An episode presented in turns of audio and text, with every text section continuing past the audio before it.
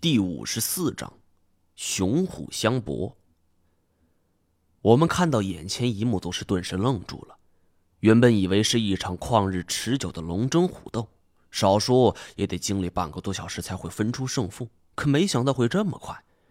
而且这头杀人棕熊的战术着实令人叹服，他不顾受伤的危险，哪怕是先吃一点亏，直到对方露出了致命的破绽之后，才发出了致命一击。一招制敌。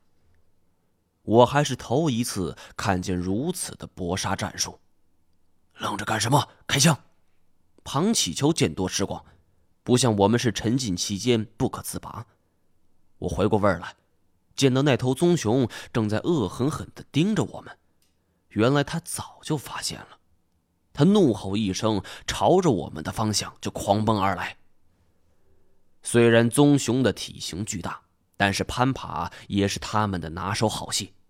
麻醉枪，麻醉枪这种设备本来是十分便利的，可是姚警官所带来的麻醉枪那是上世纪七八十年代的，只是老旧不说，就连换弹的步骤都十分繁琐。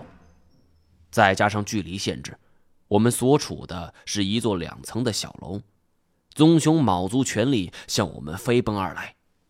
我和姚警官各射一枪，可全部都打空了。现在并不是抱怨的时候，棕熊已经冲进院子里了，直奔着我们而来。安老三是哆哆嗦嗦向他开了一枪，却差了十万八千里。而太前正准备扣动扳机呢，庞启就大喝一声：“停着！”这老头已经八十多了，他想自己上。这这，老爷子，你可悠着点这是咱们最后的希望了。金锁恳求着。按照棕熊的奔跑距离来看，他根本不可能给我们换弹时间。我们手里的三杆麻醉枪全部都打偏，只剩下了最后一支。庞启秋神情凝重，举枪瞄准，眯着眼睛紧盯着棕熊的动向。没等多一会儿。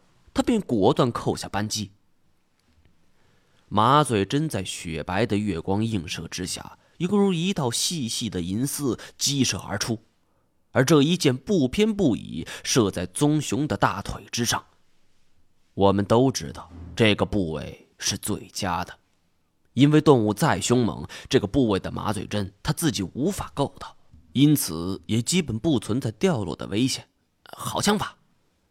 原本以为棕熊挨了这一枪，也就是折腾几十秒，慢慢药力发作就会躺下，但是这头熊却发出了阵阵的嘶吼，撞开了小楼的门。妈的，我竟然忘记这熊它能扛住一般剂量的麻醉针。听这声音，熊的距离已经越来越近了，这急促的脚步声夹杂着熊的咆哮，已经向我们这边冲来了。二层的小楼，周围没遮没拦，独成一体。当初选定此处，也是觉得这里绝对安全，无论熊胜还是虎胜，都没那么容易上来。但是事实证明，我们低估了这头熊。二楼的天花板有一个小楼梯，一扇木门，打开之后可以到达我们的位置。这些设备显然无法挡住这头狂性大发的棕熊。没办法了，跳！我喊着：“这里距离地面有三五米的高度，地上有积雪，应该没那么容易骨折。”说完，我一个纵身便率先跳了下去，紧接着就是姚警官，然后就是金锁。安老三虽然腿已经给吓软了，但是摔死也得比熊给啃死好，也舍命跳了下来。最后，太贤抱着庞启秋一起跳了下来，在落地的一瞬间。太监抱着庞老是就地一滚，化去了下坠的劲力，比较侥幸。除了脚有些麻之外，大家并无大碍。我们落地之后是赶紧朝着屋外跑去，那里停着我们的车，大家是蜂拥钻进车内，而这棕熊已经冲出来了，快开车！姚警官是紧张万分，连续启动两次，这车子都失败了。棕熊以极快的速度冲到眼前，人立了起来，两只巴掌朝着后车厢就拍了下来。就在此时，一阵刺耳的轮擦磨地的声音带起了大堆积雪，轮胎冒着青烟，车子像是离弦的箭一样就冲了出去。棕熊这一掌落下，只是击碎了车的尾灯，车身不由自主的向后摆动了一下。姚警官迅速打正方向，这车总算是冲了出去。棕熊似乎已经明白，这一切的麻烦都是因我们而起。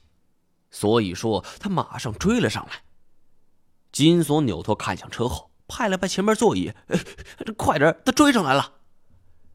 姚警官神情十分紧张，快速换挡，恨不得这车能一下飙到一百多迈。棕熊的速度虽然可以达到六十多迈，但只能保持五到八分钟，更何况他还受了伤。所以追逐了片刻之后，见无法追上。棕熊便主动放弃了。见此情形，我们是长舒了一口气儿。这一次非但没有捕捉到它，这老夏打造的机关笼也给丢在现场了。最后，我们还落得狼狈逃走的下场，可以说是完败。每一个人都沮丧到了极点。姚警官边看车边通过后视镜看我们，感慨着：“啊。”这哪是熊啊，这跟人一样。